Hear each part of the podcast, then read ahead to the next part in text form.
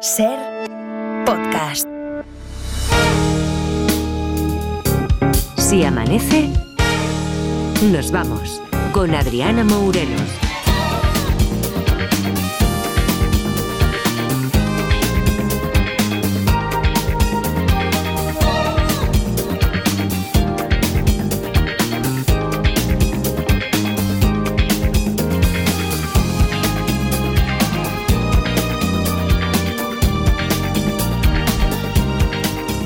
Seis y cinco de la madrugada, 5 y 5, si nos estás escuchando desde Canarias, segunda hora de este Se Amanece Nos Vamos, de esta edición festiva en la que, como sabéis, el programa va de 5 a 7 de la madrugada, por eso seguimos por aquí, todo el equipo sigue por aquí, no se han ido, han tenido ahí un amago de recoger y marcharse cuando eran las 6 menos 5 Edgarita, buenos días. Buenos días, ¿qué tal? Pero no te has ido al final, te has No dado cuenta ido, de que no había que esperar otra hora. Hay que esperar y hay que estar aquí hasta, hasta las 11 de la mañana. Vamos a estar aquí por si acaso. Vaya a Mm, ser que... ya. Bueno, igual te puedes quedar tú. Laura Martínez, ¿qué tal? Buenos Hola, días. buenos días. También está por ahí Eva Lorenzo, ya saludada y además está haciendo que, que nos veáis correctamente. Si os apetece poner el canal de YouTube de Se Amanece Nos Vamos. También está por aquí Pablo González, que hace que todo suene perfectamente. Así. Así de perfecto y de sibilante. Mm, también está Luis Mi Pérez, lo vamos a saludar en un rato para que nos cuente qué es lo que esperamos del tiempo para este fin de semana, puente, lo que sea que haya tenido cada uno. Pero es que antes, claro, es que es que da un gozo y una alegría ver cómo, cómo estás disfrutando con el grabófono esta semana, Edgar. Es, es que es una locura esto. Es que hay veces que, que no cuentas con cosas y te vienen del cielo. Tú a mí me dices el sábado pasado que yo andaba de, de Bermú largo, Mm, que en ese momento hay un torero desconocido que está borrándose de su propia boda y no me lo creo. Ya. No me lo- bueno, igual sí que me lo creo porque iba un poco piruleta, pero... Pero de verdad que es que me ha dado años de vida la movida esta de Juan Ortega. O La sea, verdad estoy- que nos está Año de vida y minutos de programa, ¿eh? Exacto, sí, de eso, de eso poco se habla. Eh, y ahora mismo en que ya sa- no sé, ya no pasa nada más, supongo. ¿O por qué capítulo vamos? La cosa está tremenda, ¿eh? ¿En serio, todavía? Esto no es el secreto de Puente Viejo, ¿eh? Esto es Juego de Tronos. Aquí hay movidita cada capítulo. Y en el capítulo 5 de la temporada 1, los periodistas se han trasladado a donde vivían Juan Ortega y Carmen Oté. Madre mía, ¿quién, quién iba a decir eh, que con el reciente estreno de Operación Triunfo se iba a hablar más de OT por esta Carmen que, que por el talent show? No, ni, Sí. ni Chenoa ni nada. No, sí, es que pobrecito, se está hablando poco del programa. Pero bueno, a lo que voy, que se han ido al barrio de Carmen y Juan Ortega. ahora mismo justo donde vive, donde vivía la pareja, donde compartían ese piso. Nosotros hemos hablado en exclusiva con un vecino Ay, ay, ay, ay, madre, ay, madre, que solo pienso que si un día yo lío una traca como esta, van a ir a hablar con mi vecino, el señor Antonio, que lo va a mandar a la mierda en cero segundos, porque tiene un carácter así rudo, digamos. Pero aquí no, aquí explicaron cositas. y nos asegura que hace dos días, es decir, ¿Dos? el martes, vinieron familiares de la novia de Carmen a recoger sus cosas del piso que compartía con el torero. Oh. Interpretaríamos de este modo que no hay vuelta Mm. atrás. Pero vamos a ver, pero ¿cómo que no hay vuelta atrás? ¿Pero qué bajonas? Si ayer decían que estaban cerca de la reconciliación. Ah, pero hay girito de guion de nuevo, amiga. Esto es lo que tiene este serión. Y por supuesto, los vecinos, como no, tiraron de clásico. También nos dicen que era una pareja bastante simpática, que siempre se les ha visto bastante bien y que les ha sorprendido a ellos también esta no boda. Vamos, que, que siempre saludaban, lo de Sí, toda la vida, ¿no? Eh, eso es, que lo mismo te vale para un torero a la fuga que para el descuartizador de Villaornate también, que siempre saludaba también. A ver, a ver, todo, todo esto está muy bien, ¿vale? Pero vamos a lo importante. Porque tú dijiste que ahora Juan tenía que pagar todos los gastos de la boda. Y lo ha hecho, eran, decían 90.000 pavos, que a mí me parecía poco, con toda la ¿Cómo que gente que, iba. Bueno, con toda la gente que iba y todo. Ya. Y, y lo ha hecho, lo ha hecho, por supuesto, ha pagado religiosamente. Que por cierto, viéndolo del, del impuesto de propiedades y eso, creo que habría que revisar lo de la expresión esta de pagar religiosamente. lo que han pagado eh, no solamente lo que se debía, sino los regalos de boda que ahora se hacen de cuenta bancaria para, bueno, o para viaje Sí, de novios o para lo que ellos quieran, como o como si lo quieren donar a una en fin, los regalos en dinero, en metálico que se hacen. Ayer Ortega, con otra persona de su confianza, había devuelto todo ese capital a todos los invitados que habían preferido optar por el regalo de dinero Oh. Bien hecho, bien hecho, Juan, bien. Han hecho bien en devolver esos 100 euros a cada invitado, que la cosa no está para tirar, ¿eh? O sea, Ah, no- ya, que tú eres de los que da 100 euros de regalo. Bueno, eso sí es muy allegado, si es mi hermano o algo, pero si es un primo yo le dejo 50 pavos y muchos son. Aunque últimamente estoy tirando del truqui que bast- mola bastante, que es poner, eh, o sea, no poner el nombre en el sobre, porque siempre hay algún despistado que tampoco lo pone. Entonces siempre hay alguien que deja 300 euros y yo dejo 50 y los novios no saben quién es el rácano de los dos. Eh, a ver, Edgar, créeme, eh, to- todo el mundo pone el nombre en el sobre. Ay, no sé. Bueno, a ver, ¿qué, qué esconde ahora este suspiro, Edgar? Nada, nada, que estoy cari acontecido con la maravilla de lazos de sangre. ¿Cómo estás? Cari acontecido. Es que esa palabra me gusta mucho de Es que me mola mucho, ¿eh? Sí, Cari sí. acontecido. Yo ¿Cómo siempre estás? digo palabras difíciles para no cari acontecido. Vale. ¿Vale? ¿Que siempre dices palabras difíciles para qué? Pues para parecer que sé más. O sea, Ajá. digo patidifuso, cari acontecido Ya, y eso. Eh, nada, programón dedicado a la mejor de la historia, Lola Flores. Reina. Bah, qué locura, qué locura. Han recordado pues todos los mejores momentos de siempre. Pues, pues son muchos, ¿eh? Porque sabemos que fue pionera en muchísimas cosas. Hombre, ¿te acuerdas que rapeaba cuando aún no, existía el rap? eh? Sí. Que eso, eso tiene más mérito. Bailaba, cantaba, hacía de todo. Y además, bueno, pues tenía algún que otro problemilla con Hacienda, alguna cosa, ya tú sabes. Sí. Fue tan pionera que la pregunta que hace ahora Broncano en la resistencia del dinero se la hicieron a ella hace más de 40 años. ¿En cuánto valoraría usted sus joyas, sus pieles, su vestuario, sus propiedades? Bueno, no quiero decir porque Hacienda es muy peligrosa. Ah. Ay, es muy peligrosa, ya ves, ya ves si es peligrosa, Lola, sobre todo si dejas algo sin declarar. ¿vale? Oye, mira, ya, ya puedo decir que he sido mejor en algo que Lola Flores, porque de momento yo nunca he defraudado. ¿eh? A Hacienda, digo, a mis padres les he defraudado muchas Ay, veces. ¿eh? Sí, pero bueno. A ver, que, que recuerdo perfectamente lo de Lola Flores con Hacienda, porque, Mm. pero es verdad que fue algo tormentoso para ella. Sí, sí, porque de repente, claro, llegaron muchas cosas modernas. No tenía nadie que me, que me conduciera por, por las cosas modernas. Mm. Después de 40 años viviendo con Franco, me vino todo muy deprisa, el IVA, lo otro, y yo decía, bueno, ahora no tengo dinero para pagar, sé que debo Hacienda. Claro, Ya, cosas ya. modernas, el Sí, IVA, el y esas cosas. tal, sí.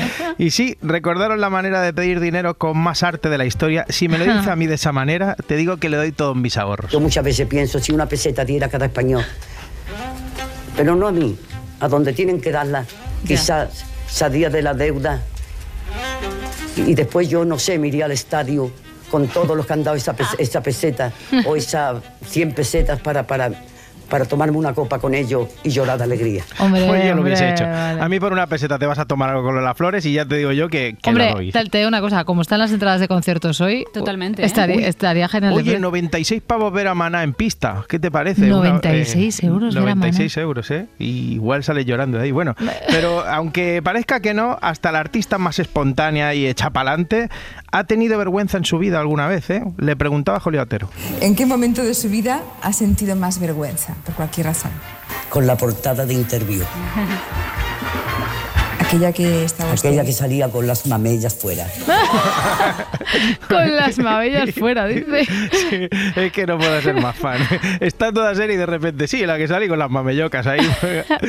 Este verano se cumplieron 40 años de, de la 40 portada, ¿eh? Y Miguel Ángel Gordillo, eh, que fuera subdirector de interview en ese momento, contó ayer eh, cómo fue la negociación con Lola. En una hora, hora y media, habíamos llegado a- al acuerdo eh, económico sobre el reportaje y el tipo de fotos. Vale, No, vale. sí, en una hora estaba ya todo cerrado, pues bien, ¿no? Acuerdo total. Sí. Pero la cosa no quedaría ahí. Ella me llamó al día siguiente y me dijo que le parecía poco dinero, que quería medio millón más.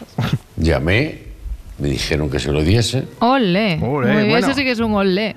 Eh, es bastante, medio millón Hombre. en 1983, poca broma. Pero claro, es Lola Flores, hay que acceder, pues toma, va, medio millón. Pero lo malo es que al día siguiente me llamó y me pidió otro medio millón. La cosa va subiendo, ¿eh, Lola? Bueno, venga, Ay, otro, otro- y claro, dices, es Lola Flores. Bueno, pues venga, otro medio millón, que no venga de ahí, jolín. Pero, ante mi sorpresa, al día siguiente me volvió a llamar y volvió a pedirme otro medio millón más. Fui con el director, nos reunimos en la misma terraza y entonces le dijo, no me gusta nada esta historia, pero le voy a dar a usted medio millón más. Pero a ti, Miguel Ángel, te tengo que despedir. Lógicamente, yo me quedé, bueno, yo me quedé blanco, claro. ¿no? Y entonces la reacción de ella, pues fue fantástica, porque dijo, no voy a permitir, no voy a permitir que echas a Miguel Ángel a la calle así por medio millón de pesetas. Vaya. eso es, eso es. A ver, lo que no sabemos es si al día siguiente volvió a llamar y pidió otro medio millón más. Puede ser, puede ser, yo creo que sí. Bueno, y de Lola Flores pasamos a Lola Lolita, que es Lola Moreno, alicantina, nacida en 2002 y es una TikToker española y creadora de contenido famosa por sus bailes. Menos mal que lo has aclarado, ¿eh? que no tiene nada que ver con Lola Flores, no es una de sus hijas ni nietas. De hecho, esto que dices de Lola Lolita, Lola Moreno, Alica- esto es la descripción que viene en Google, ¿no? O sea, tú no, tú no tenías ni idea de quién es. Ni papa, Adriana. O sea, ni papa. Y no estoy orgulloso de ello, ¿eh? pero es que mi cabolo no da para todo. O sea, yo no sé quién es Lola Lolita, pero aquí hay mucha gente que no sabe que Melendi se llama Ramón. Pues, pues empate, entonces. Vale, bueno, ¿y qué, qué es lo que vienes a contar? ¿Qué es lo que pasa con Lola Lolita? Que estuvo, se fue a divertir al hormiguero y la verdad es que la muchacha no se corta mucho, ¿eh? Si pudieras ser un hombre por un día, ¿qué es lo primero que harías? Mm. Ay, joder, es que yo no sé si pues se puede decir, estoy muy guarro, ¿no? Lo primero que harías. Hacerse una pajilla. ¡Hala, venga! Se pueden hacer más cosas, Lola Lolita, ¿eh? Como... Pero- Bueno, sí, esa respuesta está bien. Está bien, está bien. Sí. Pero me- mejor vamos a cambiar de tema, no sé. Eh, yo qué sé, antes decías lo del, lo del vermú, tal, ¿qué, ¿qué vas a hacer este fin de semana? Pues me gusta que me hagas esa pregunta, pero bueno, la respuesta tampoco es muy original. No voy a ir a Las Vegas, no voy a ir a ver a Maná y pagar 96 euros. Eh, supongo que eh, lo que voy a hacer es ver perder al español y chuzarme bien en el Bar Galicia o en el Quijote y el domingo pues bajar un rato a la plaza. A ver, eh, así como glamour no le veo, no tiene. No tiene.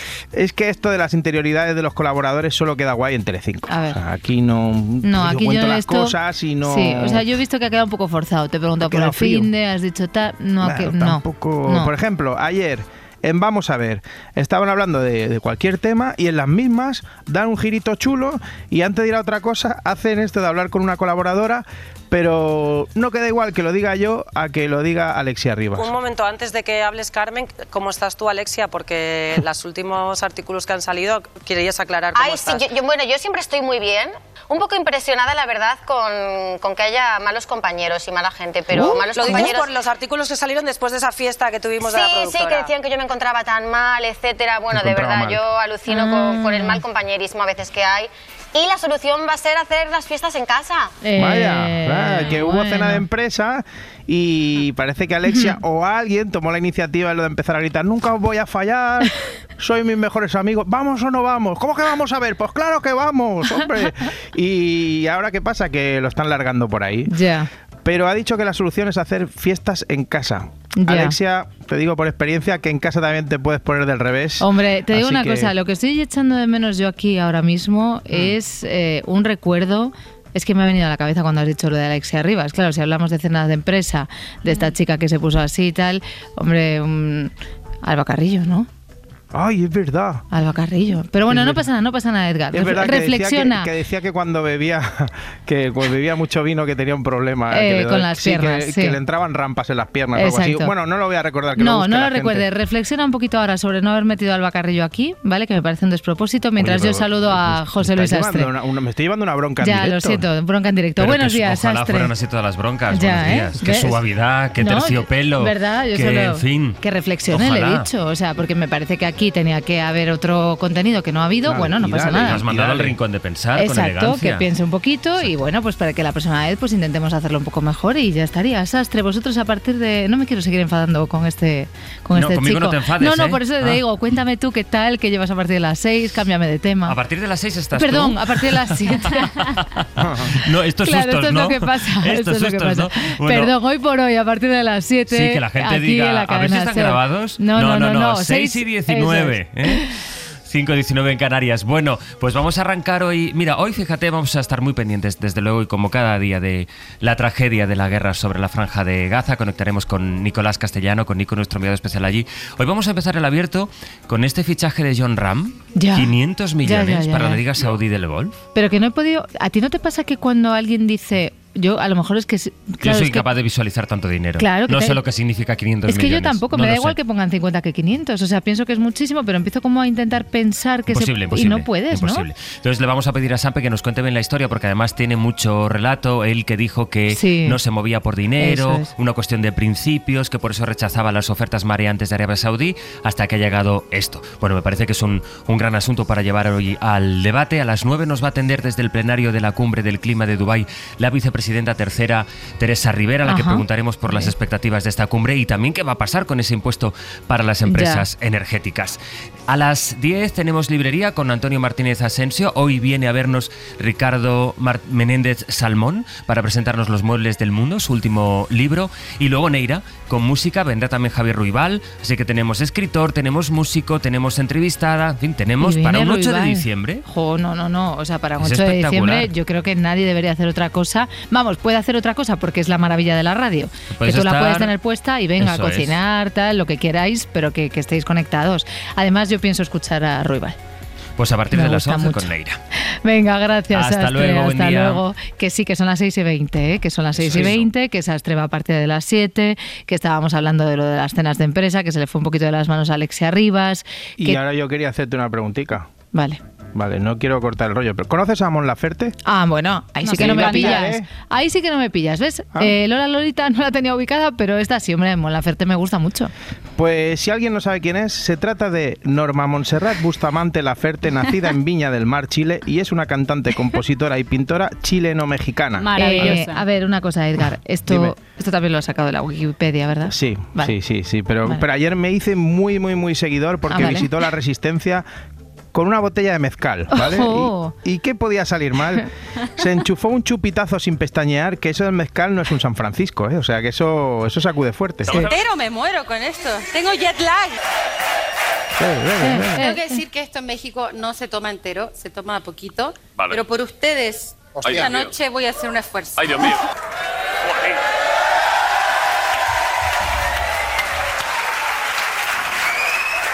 Madre mía. ¿Podrías estar borracha dentro de dos minutos? Creo que ya estoy.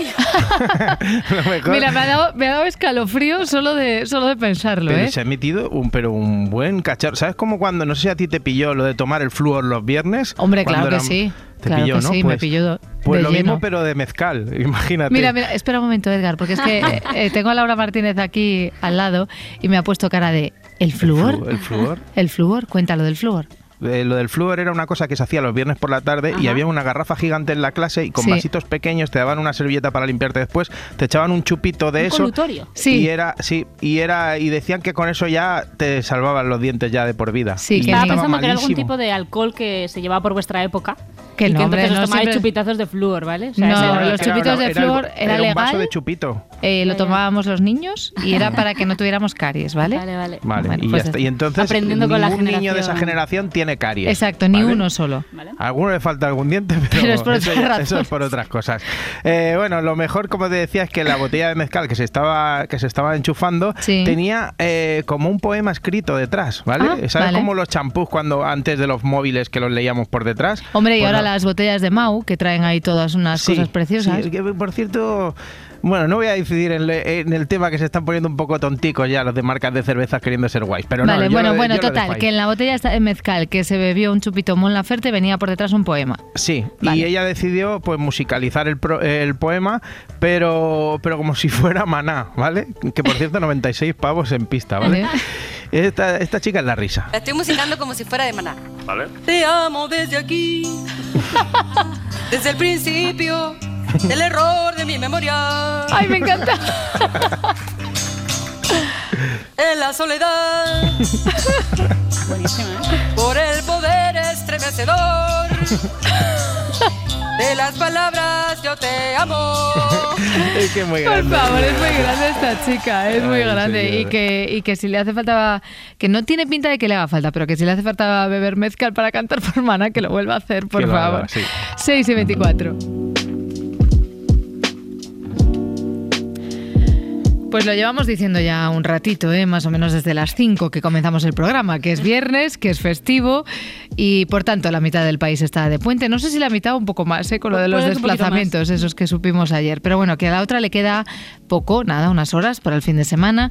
Para muchos es un viernes distinto, pero nosotros seguimos con nuestras tradiciones, así que vamos con el repaso a las películas que ya están en cartelera desde el miércoles, además, Laura. Venga, y arrancamos con una cosa que creo que te va a gustar bastante, porque es la adaptación de una novela de Roald Dahl que escribió en el año 1964, es Charlie la fábrica de chocolate, y que luego en, 2000 en 2005, todos lo recordaremos, Tim Burton nos regaló una de sus mejores películas. Estaba protagonizada, la de aquella, la de aquel entonces, perdón, por Johnny Depp en el papel de aquel excéntrico Willy Wonka, un personaje que ahora crea una nueva vida con Timothy Chalamet. He pasado los últimos siete años viajando por el mundo y perfeccionando mi oficio. Veréis, tengo algo de mago, de inventor y de chocolatero. Así que boca abierta y oídos cerrados. No, olvídenlo, quería decir lo contrario.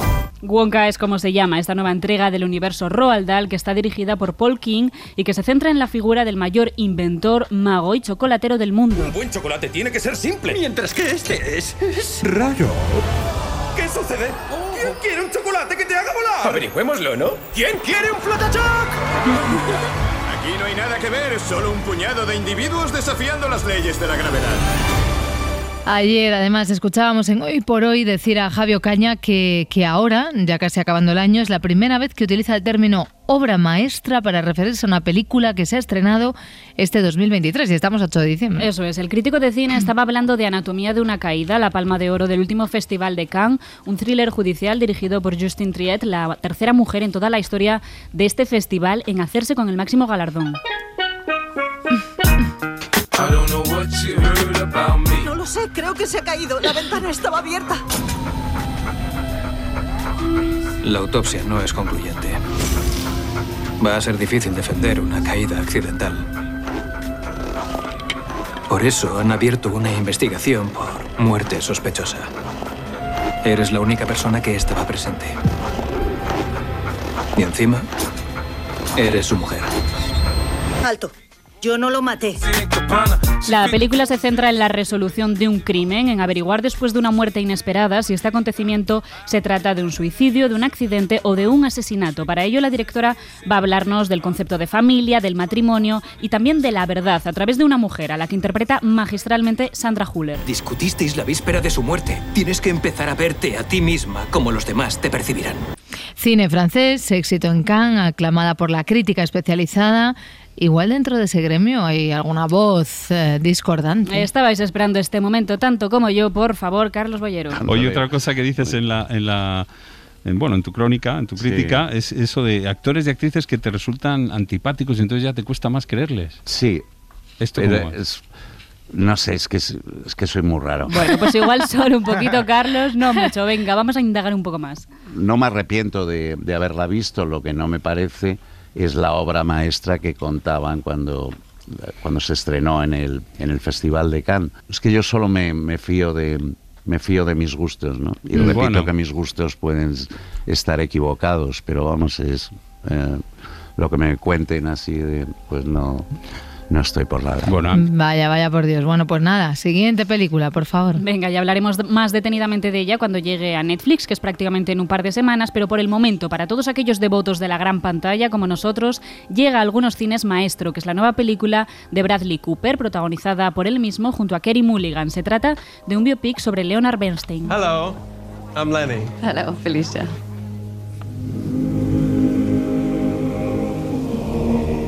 She's so beautiful. Tell me about Oh, she's wonderful. She's a lovely girl. What age are we living in? One can be as free as one likes without guilt or confession. Please, I know exactly who you are. De Robot Dreams ya hablamos un poquito el otro día, pero vamos a volver a insistir, parece ser. ¿eh?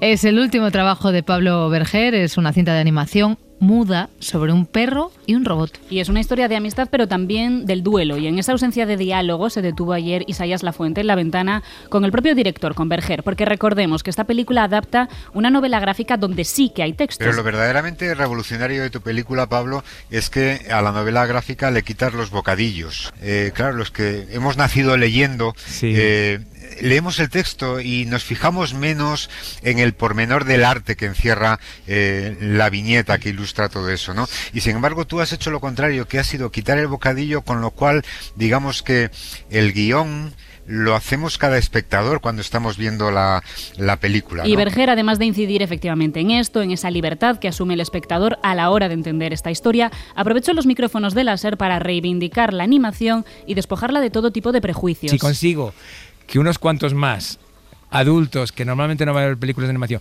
vengan a ver a Robot Dreams, estaré muy satisfecho. Cuando Guillermo del Toro recogió el Oscar por Pinocho, tuvo que decirlo Guillermo, decir, la animación no es un género, es un medio para contar historias, es una, es una técnica. Hay algo ahí que, que, que tenemos que seguir luchando. ¿no? Yo creo que hay buenas y malas películas, ya sean de imagen real, sean de animación o sean documentales. Y los oyentes más habituales que nos estén escuchando se habrán dado cuenta, lo comentamos antes ahí un poquito, falta aquí la voz de nuestro queridísimo Miquel Lejarza, que hoy está de puente, así que asumes tú, Laura, la perdón, ¿eh? pero enorme responsabilidad de recomendar algunas series. Qué presión, qué presión, pero venga, vamos a hacerlo lo mejor posible y vamos a tope con política. Una de ellas es una serie española, está en Movistar Plus y nos adentra en uno de los sucesos más relevantes de la historia de nuestro país, el asesinato de Carrero Blanco. Esto es matar al presidente. Todavía hoy, 50 años después, no encaja nada. Es demasiado complicado y además lo de la embajada americana. En una zona de especial protección por todos los servicios secretos de todo el mundo.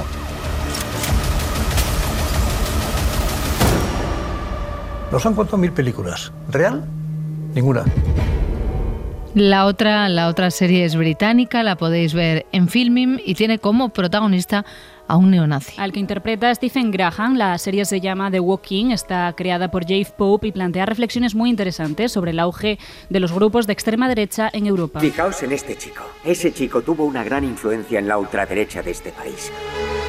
He publicado que Acción Nacional es la mayor amenaza de la ultraderecha. Soy yo, el de esa foto. Hace 20 años. Hay que ser más duros, porque se avecina una guerra. Tenemos que adentrarnos en ese grupo. Dice cosas muy malas. Y si el grupo estuviera maquinando algo, nos enteraríamos demasiado tarde. Y vamos a terminar con una propuesta española que ya lleva una semana en el catálogo de RTV Play, de la que se está hablando bastante en, en diferentes foros, pero que queremos recomendar, ¿no? Sí, la queremos recomendar. Se llama Esto no es Suecia y es una serie creada y protagonizada por Aina Clutet, que junto a Marcel Borràs encarnan a un matrimonio moderno que deja la gran Barcelona para irse a vivir al campo y además quieren acabar con la paternidad tradicional. Para ello, ¿qué hacen? Pues buscarse una terapeuta especializada en crianza respetuosa. Nosaltres hem trobat una terapeuta molt, molt top que està especialitzada, un moment amor, que està especialitzada en criança i Sí. la convidem a casa. Ho farem a casa per fer-ho així més íntim. Bien, bueno, yo encantada porque soy fanática de las terapias. Ara ve una senyora que és una terapeuta, saps? Amor, és una persona que ens ajuda a, a les emocions. Volem aprendre a, a ser millors papes i millors mames. Ja sou bons papes. Bueno, yo soy súper fan de esta niña, ¿vale? Solo la debéis ver por, esta, por este personaje. A través de la sátira, la actriz y directora reflexiona sobre esa búsqueda constante de querer ser todo el rato los mejores padres del mundo. Le he comprado chuches. Bueno, no las he comprado, las he, las he robado. Solo quería verla feliz. Y me sabe tan mal verla así que le he comprado pues lo que más le gusta, ¿no? Es que las chuches son muy buenas. Sí, igual lo que es importante es que miremos qué hay debajo ¿no? de esta culpa, que seguramente hace mucho más daño que que le des a Lía un poquito de chuches.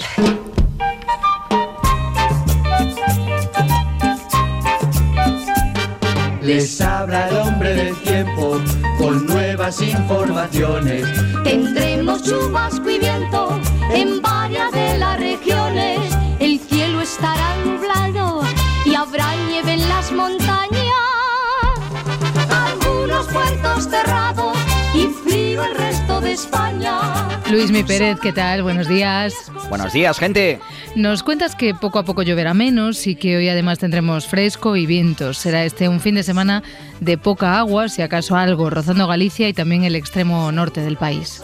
Pues este tiempo revuelto que tenemos todavía hoy, podemos decir que no va a llover tanto y de forma sobre todo tan general como llovía ayer por la tarde o esta última noche, pero todavía van a caer algunos chaparrones esta mañana entre la costa catalana, Menorca, Mallorca y sobre todo en Euskadi, en Navarra y también en los Pirineos. La cota de nieve va a bajar un poquito hasta los 1300, 1500 metros y esas nubes pegadas también a las dos mesetas esta tarde. Va a volver a llover con más ganas en Galicia, hoy con bastante viento, sobre todo en el Ebro y en el Mediterráneo, y una bajada de la temperatura, menos en la Cosa del Sol, también en Murcia. Allí el ambiente va a ser muy suave. En Canarias pocas nubes, fin de semana sin lluvias tampoco en Canarias, algunas en Galicia y el Cantábrico sábado, y bastantes nubes por las mañanas sobre todo.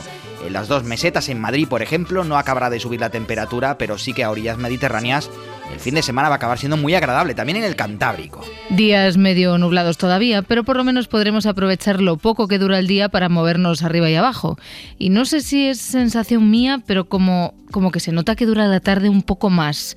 Es que ya no anochece tan temprano. Bien, así es, estamos en estos días tan tristes básicamente porque se hace de noche enseguida, pero ya justamente a partir de ahora es cuando podemos decir que tenemos un frenazo en esa duración del día, o mejor dicho, un frenazo en cómo se acorta el día.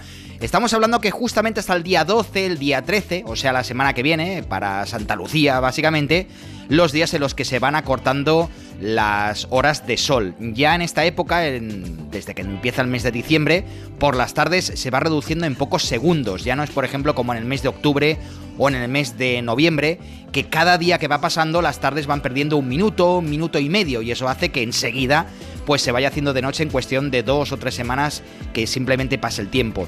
Ya decimos estos días, hasta la primera quincena del mes de diciembre, ese freno por las tardes, lo que pasa es que sí que por las mañanas se sigue perdiendo horas de sol, todavía se sigue perdiendo un minuto aproximadamente.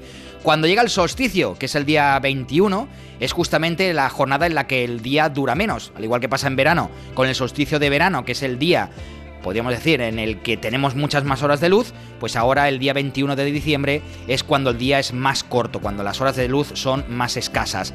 A partir de entonces, aproximadamente hasta el día de Reyes, más o menos, o sea, un par de semanitas, las tardes empiezan a ganar tiempo, la luz empieza a ganar tiempo por la tarde a razón de medio minuto aproximadamente, pero por la mañana todavía son segundos, lo que va aumentando las horas de luz por la mañana. Ya sí que después de, Reyes, después de las fiestas de Navidad, pues por la tarde y por la mañana se van ganando minutos. O sea que aquello de Summer is Coming, pues se puede decir básicamente a partir del día 10, 15 de enero. Lógicamente ya no es hasta marzo, en el momento en el que el día se puede decir que se ha alargado.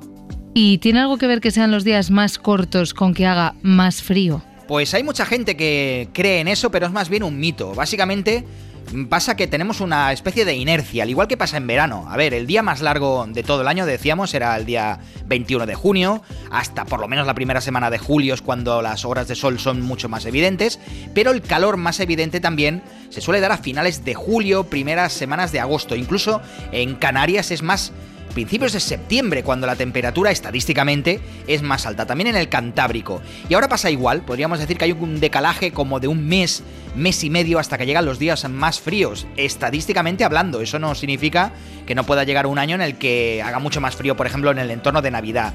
Pero en gran parte del país es la tercera semana, entre la tercera semana de enero y las dos primeras de febrero, cuando hace más frío, sí que es cierto que los días empiezan a alargarse y por tanto hay más cantidad de luz, pero no de calor. La verdad es que la temperatura suele ser bastante más baja, por ejemplo, lo que se llama la semana de los barbudos, que eso es pues a partir del día de San Antonio, que es aproximadamente el 15 de enero. Ya os digo, ese decalaje de mes, mes y cuarto aproximadamente, hasta que llega el frío más intenso. Pues ya sabemos algo más. Gracias Luis, mi buen fin de semana. Venga gente, buen fin de semana. Si amanece, nos vamos. Con Adriana Mourelos. 6 y 38 minutos, turno de repasar ahora las principales portadas del día de este viernes con Laura Martínez. Israel carga contra la ONU por tratar de imponer una tregua. Es el titular del país que acompaña esta información con una imagen de los familiares de las víctimas de los ataques israelíes ayer en Gaza. El gobierno de Netanyahu acusa a Antonio Guterres, secretario general de la ONU, de apoyar los asesinatos de Hamas. El plan de Guterres, cuenta este diario, es un llamamiento al Consejo de Seguridad. Donde cinco miembros, entre ellos Estados Unidos, tienen poder de veto y, entre tanto, aumenta la tensión en la frontera entre Israel y Líbano. Netanyahu advirtió que si la milicia libanesa Hezbollah quiere ir a la guerra, Beirut y el sur de este país acabarán igual que Gaza. Y a veces también mira el conflicto con este titular, detenciones masivas en el avance israelí en Gaza. Y recoge este periódico que la captura de decenas de combatientes de Hamas abre una nueva etapa en la operación que el ejército calcula que durará al menos dos meses más.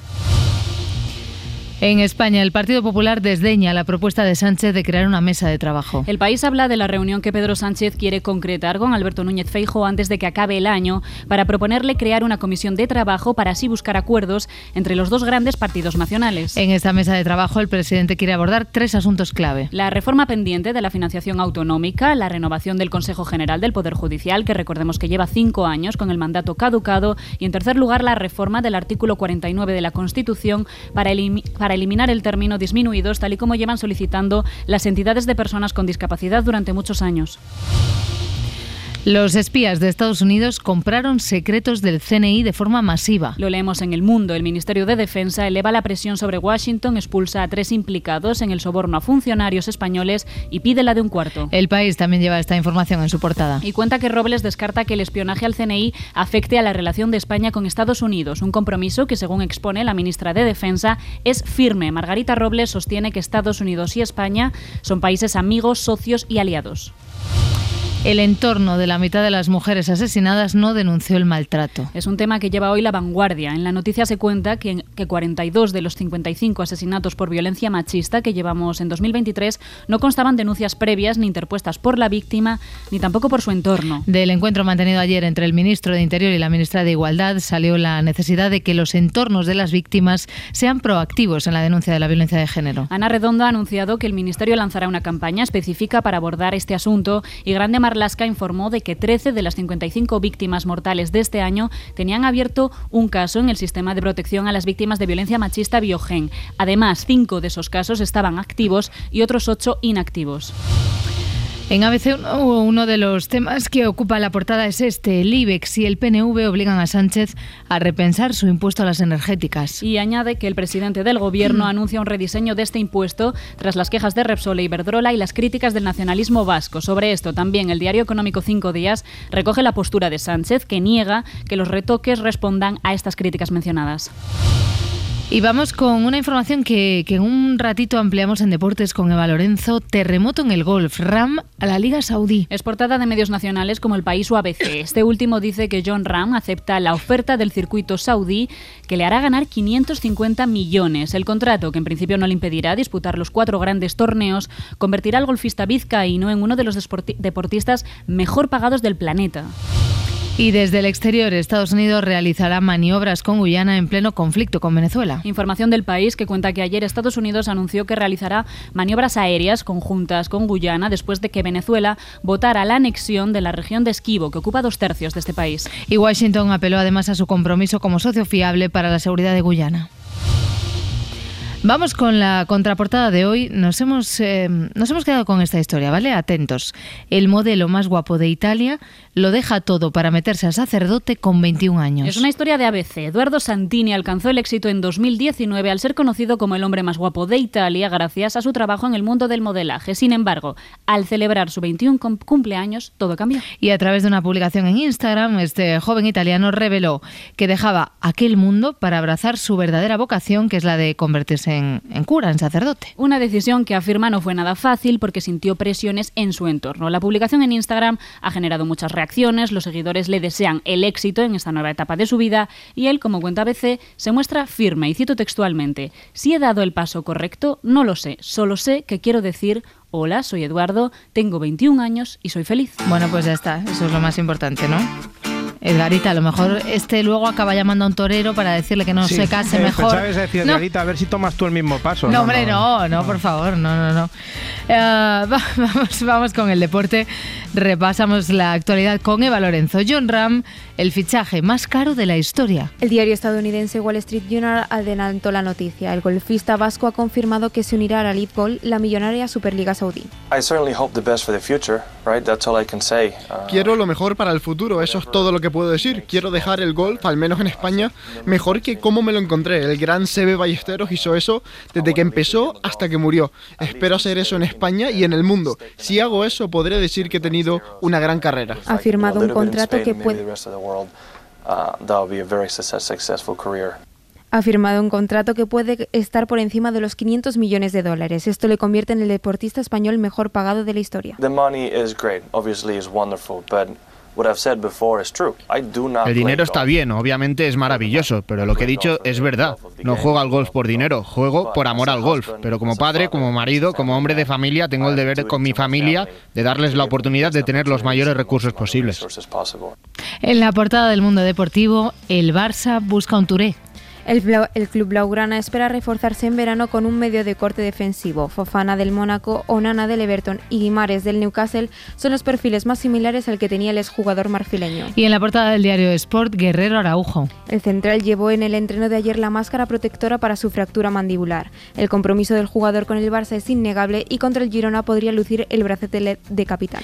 Y otra vez Vinicius puede volver al Real Madrid en la Supercopa de España. El brasileño podría regresar de su lesión para ayudar al, al conjunto blanco con Arga Guller. Ter Stegen se operó ayer en Francia. El portero alemán viajó este miércoles a Francia y ayer pasó por el quirófano con el objetivo de solucionar de forma definitiva sus problemas de espalda. Tras la intervención se prevé que regrese a Barcelona para comenzar su proceso de recuperación que puede llevarle meses. Y en los partidos de Copa del Rey, nueva sorpresa, la Arandina ganó 2-1 al Cádiz. En el resto de partidos de la segunda ronda los resultados han sido Racing de Ferrol 1, Leganés 0, Linares 1, Elche 3, Orihuela 2, Girona 5, Sestao 1, Celta 2, Cayón 0, Athletic de Bilbao 3 y el Eibar ganó en la tanda de penaltis tras su empate a 1 con el Melilla. Con esto ya se conocen los 32 equipos que disputarán la siguiente ronda de la Copa del Rey, en la que los encuentros todavía se disputarán a un partido único. El sorteo se celebrará este martes 12 de diciembre a la una del mediodía. Vamos con fútbol femenino, polémica con la lesión de Irene Paredes. La central blaugrana estuvo dos semanas sin entrenar por unas amigdalitis severas. El Barça avisó a la federación de que la jugadora no estaba para competir, pero aún así fue convocada con la selección. Entrenó y jugó en el primer partido como titular durante 67 minutos. Tras su vuelta al club, las pruebas realizadas, realizadas diagnosticaron una lesión muscular en el recto anterior del muslo y estará varias semanas de baja. Vamos con fútbol internacional porque ya están definidos los cuatro grupos de la Copa América 2024. Esta madrugada se realizó el sorteo en el que se definían los grupos. Argentina comandará el sector A junto a Perú, Chile y el ganador del repechaje entre Canadá, Trinidad y Tobago. El grupo B está formado por México, Ecuador, Venezuela y Jamaica. El sector C está compuesto por Estados Unidos, Uruguay, Panamá y Bolivia y por último Brasil integrará el grupo C con Colombia, Paraguay y el repechaje entre Honduras y Costa Rica. Edgarita, tú, tú eres de los que de los que ve todos estos partidos, ¿no? Que, que uno pasa por delante de la tele y dice no sé qué, Quito tal, pero ¿cómo que estás viendo el Ecuador, ¿no? Yo me he llegado a poner el despertador para ver un partido de la, sudamericano de las, a las 4 de la mañana. ¿eh? ya, ya, ya. Así, así vamos. Así vamos, así. 11 tíos corriendo detrás de un balón, eso no es nada. sé de lo que me hablas. Venga, vamos a lo importante. El segundo grabófono, Edgar, que es el, el último de la semana. Sí, me lo ha dicho así como diciendo, hazlo bien, que es el último de la semana y es una responsabilidad. Me lo ha dicho como... Y, ya, sabes que a mí, en mí se puede confiar poco, que no tengo conocimiento ninguno. A ver, también te digo, para montarte películas, conocimiento tienes, ¿eh? Un poquillo. bueno, voy a empezar en la línea de la Concepción, porque no sé si recuerdas que hace poquito un concejal se quejaba de que no había manera de aparcar en el día que había pleno. Y lo último para terminar es un ruego. La verdad es que la posibilidad de aparcar un jueves cuando hay pleno se vuelve cada vez más complicada. Entonces, rogaría que por lo menos a los concejales se nos habilitara la zona esta que antes podíamos estacionar, sobre todo mm. los días de pleno, para que tuviéramos más facilidad, porque es que yo me he venido tres cuartos de hora antes y he tenido que dar tres vueltas para estacionar y además he estacionado relativamente lejano al pleno. Vaya hombre, Que no podía aparcar, ¿te puedes creer? Yo, yo creo que cuando lo estaba diciendo sabía que se podía llevar un zascazo de campeonato y por supuesto así fue. Respuesta del alcalde José Juan Franco. ¿Respuesta o bofetón, como se le quiera llamar? Tiene usted un parking por 2,80 euros del lado del ayuntamiento. Los 50 euros, 70 euros que te pagan en los plenos, pues son dietas. Es decir, para que usted lo use, la gasolina, el parking, comerse un bollo, si tiene hambre. O sea, que de ahí puede sacarlo sin problemas o que venga usted andando. Que bueno, puede salir como Miguelete por la mañana. Pues muchas gracias. Se levanta la sesión. No, no, no estaba para tonterías del alcalde. no, no, claro, Hombre, yo soy de allí y, veo eso y ya me corto decirle nada. Pero claro.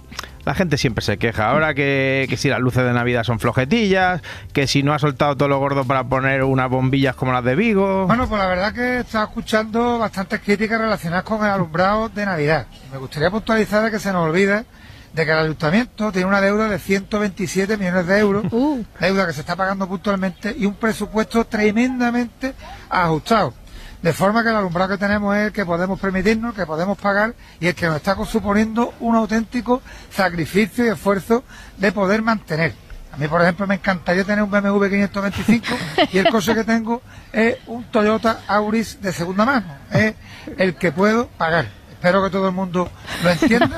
Jolines, lo entendemos perfectamente, ¿eh? no se enfade por si No, acaso. no, alcalde, sí, sí, ¿eh? aquí Jolines. no, ni una queja, ya no, ya no. Ah, y de lo local a lo nacional, porque así somos nosotros, que sabemos a, a qué hay que darle importancia. Es verdad. Seguimos con Zascas nivel Boot Spencer con la mano abierta, porque ayer hubo otro leñazo en la entrevista de Pedro Sánchez en Espejo Público, pero no fue de la periodista al presidente del gobierno, sino al revés, de Pedro a Susana Griso. Bueno, primero que yo creo que no podemos dar por, por válida la mentira, Susana. No puede decir un expresidente del gobierno aquí, y me sorprendió que no lo repreguntara, si me permite que se lo diga, que yo Mm. no he condenado los atentados de Hamas, que yo no he exigido la inmediata e incondicional liberación de los presos que tiene, eh, de los rehenes que tiene Hamas en Gaza. Al contrario, lo he hecho desde el primer día. Es público y notario, lo he dicho en los medios de comunicación. Mm, Oh, ojo, eh, que la tenía guardada. ¿Has escuchado a, a Susana sintiendo, no? sí, Que- sí, sí, ha dicho por lo bajini. Eso es cierto, eso es cierto. Se- eh, claro, se le quedó ahí el regomello por dentro a Susana y cuando se fue el presi, pues... Eh, el pre- a ver, el presi, quieres decir Pedro Sánchez. Eh, sí, claro. Pues nada, una vez el presidente se fue, ya con Paco Maruenda en la mesa de debate a gusto, pues charlaban sobre el libro de Sánchez y Susana se mostraba pues algo escocida por el zasca del presi. Bueno, yo creo que viendo el libro, el ataque brutal que hace un Trafijo, que me A mí también parece me ha sorprendido. impresentable, vamos, y me Yo hubiera no, gustado él me, me critica que no repreguntara a cenar, pero en fin, yo no he querido darle pie en esta entrevista a que él hable de Feijó, porque ya lo hace sin que yo se lo pregunte. Pero me parece también brutal el ataque, ¿eh? O sea, o sea, o sea, que Susana no le dejó hablar de Feijo a Sánchez adrede, porque ya que Sánchez habla de Feijo en el libro, pues con eso ya estaría, ¿no? Claro, suponemos que cuando a Feijó sí que le preguntó por Sánchez fue porque Alberto no tiene libro todavía. ¿Qué siente usted cuando Pedro Sánchez, eh, bueno, pues soltó esa risotada, esa carcajada en el Congreso ante usted, riéndose de que, bueno, pues haya dicho a los españoles que Hmm. renuncia a ser presidente porque...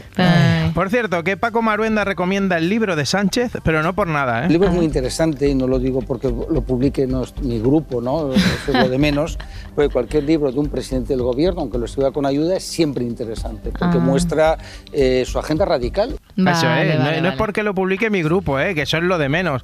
Le ha salido del corazón Total. recomendar el libro, ¿eh? pero bueno, que volviendo a la entrevista con Pedro Sánchez, no nos quedemos con la respuesta esa de antes, que, que al final hubo cachondeíto, risa, buen rollete. Presidente, muchísimas gracias. Un placer, no sea tan caro de ver. Bueno, yo encantado de estar. Lo que pasa es que, bueno, tengo también otras tareas. Gracias, de verdad. Ay, por favor. O sea, tengo otras tareas, dice. Sí, Nada, que, soy, diciendo, que bueno. soy- le ha faltado decir que soy el presi. Soy ¿No? el presi, ¿me entiendes? Pero si te parece, vamos a lo que realmente importa a la gente. Así Va- que... eh, vale, te conozco y ahora vas a querer volver con lo del torero Juan Ortega. No, no, no, pero me molaría bastante. Voy a hablar de Laura Escanes, Ah. que resulta que la influencer y podcaster, ya sabes que ha partido peras con su love, ¿no? Sí, con Álvaro sí. de Luna, que no es el algarrobo que en Gloria esté, sino el cantante. Es verdad, que eso lo tenemos que recordar siempre, ¿no? Siempre. Vale. Pues que Vamos a ver dicen que, que se están lanzando pullitas por redes. Laura Escanes dejó la letra en internet y claro, pues ha levantado un poco de polémica porque no puede ser más elocuente. Ojalá que te vaya bonito, ojalá que se acaben tus penas, que te digan que yo ya no existo. Y claro, ¿quién ha recogido el guante? Pues Álvaro de Luna que ha respondido un escueto. Ojalá, recogiendo lo que ya le decía. Y es que Laura Escanes, pues no es la primera vez que utiliza mensajes en canciones, como cuando subió la de Adele, Easy on Me, que es una canción que también habla de las relaciones a veces intentamos que salgan adelante, pero no siempre funcionan y nos tenemos que rendir. Pues nada, Vale, vale. eso es. Así que mensajitos encriptados en canciones para que lo pillen los ex, ¿eh? Pues hagámoslo. ¿El qué? ¿Qué quieres hacer ahora? Pues ayudar a Laura Escanes y Álvaro de Luna a lanzar pulletas con canciones. A ver. Es por si se les agotan las ideas, ¿eh? Por ejemplo, una de Soraya, que lo, lo mismo te vale para el desamor de estos dos guapazos que para que se lo ponga Podemos a sumar en su Instagram. Para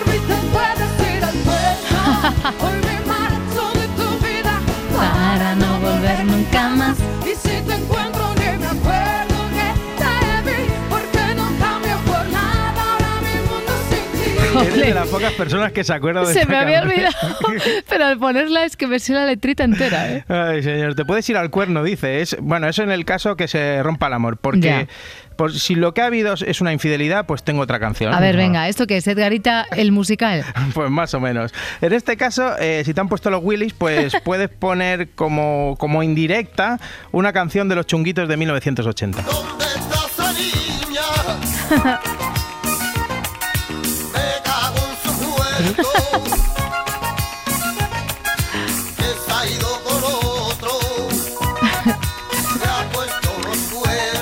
A ver, yo, eh, llámame loca, ¿eh? pero no lo consideraría una indirecta. Bueno, vale, si, si no quieres tira- ir tan a saco, te doy otra opción, Escanes.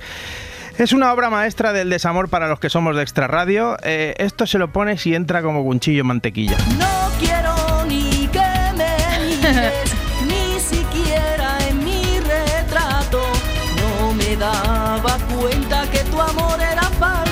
poquito Ya, más, ya, con lo de falso, con lo de déjame un falso. poco, va, que soy de Rubí, va. Venga. Madre mía, piel de gallina. Tengo los vellos de los brazos que puedes colgar las llaves, ¿eh? Ya, ya te veo, ya te veo. Oye, ayer tuvimos Horizonte. ¿eh? Bueno, y entiendo que como siempre no defraudo. Te digo que me está gustando casi más que Cuarto Milenio. ¿En serio? Es que es muy loco. Ayer entrevistaron a los responsables de una empresa familiar. Y nos hemos quedado, Carmen, alucinados con Manuel González, bienvenido, buenas noches. Buenas noches, muchas gracias. Y Pilar García Villalba, buenas noches. Buenas noches. Ambos sois parte de Limpiezas Traumáticas González SL. Perdona, limpiezas traumáticas González SL. Apunta eso. maneras la cosa. Es que estaban, estaban dudando, ¿qué montamos? ¿Una empresa de escape room, una de yogures helados? Pero eso ya no funciona mucho. Y el señor González dijo, espera, que tengo una idea. Y quisisteis ante el notario decir de qué iba a ser vuestra empresa, poco menos que no lo creían.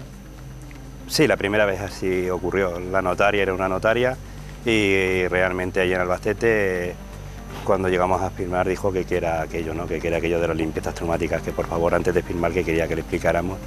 Bueno, pues le conté la verdad, ¿no? Le conté que nuestra labor era limpiarle el escenario de un crimen, Ay. de un asesinato, de un de, de este tipo de cosas. De cosas, de cosas. Lo normal, vamos, lo normal. Sí, que llegan ahí donde han dejado un fiambre y llegan con el bote de champa y la fregona y te lo dejan niquelado, ¿vale? Ay, por favor. Es que a Carmen se le escapaba la sonrisilla, No por eso lo saco, ¿eh? Se les veía gozando. Pero, pero no solo limpian lugares con crímenes, también tienen casos de diógenes y Mm. uno que yo no lo tenía presente. hay un caso que me ha llamado mucho la atención que, que contáis del síndrome de Noé. Me lo- Ah, también hacemos. Lo contaste. Lo El síndrome de. Noé es, para los espectadores que no lo sepan, cuando hay personas que se obsesionan por tener, por la acumulación de animales. Vale, vale. O sea, yo creo que lo, lo limpian todo, ¿no, Edgarita? es, o sea, vamos es, limpiando, vamos limpiando. gatos y todo. Vale, Oye, vale. eh, bueno, pregunta. pues a ver si no los tenemos que llamar nunca, ¿eh? Venga, las limpiezas traumáticas. Vamos a ir limpiando el estudio que vienen los del hoy por hoy, ¿vale? Vale, perfecto.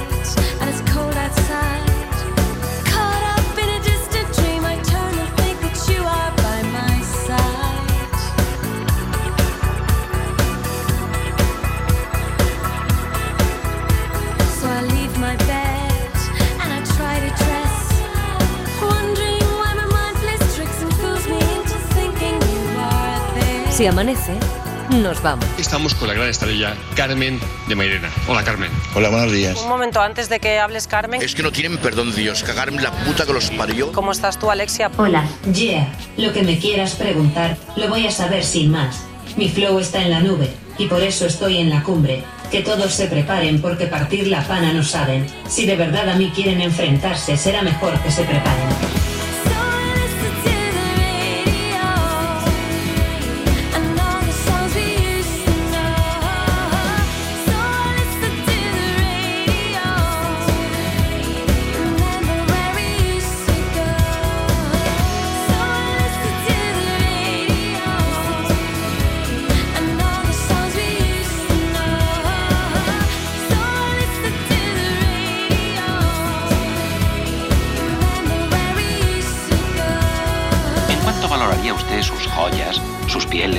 Su vestuario. Gafas Valenciaga 325. La básica over de Valenciaga 350. Eh, anillo de Bulgari 1200. Bueno, ahora no tengo dinero para pagar, sé que debo Hacienda.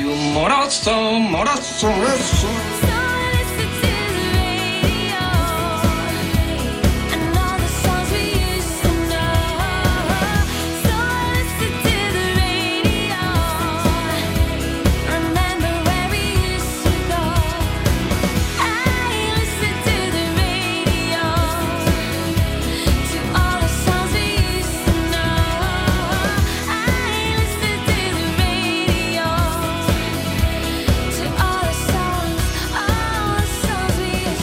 Si amanece, nos vamos. Con Adriana Mourelos. Y lo último para terminar es un ruego. La verdad es que la posibilidad de aparcar un jueves cuando hay pleno se vuelve cada vez más complicada. ¡Preocúpate de lo tuyo! Entonces, rogaría que por lo menos a los concejales se nos habilitara la zona esta que antes podíamos estacionar, sobre todo los días de pleno. Tiene usted un parking por 2,80 euros debajo del ayuntamiento. Pues muchas gracias. Se levanta la sesión. Cadena Ser. Para no perderte ningún episodio, síguenos en la aplicación o la web de la SER, Podium Podcast o tu plataforma de audio favorita.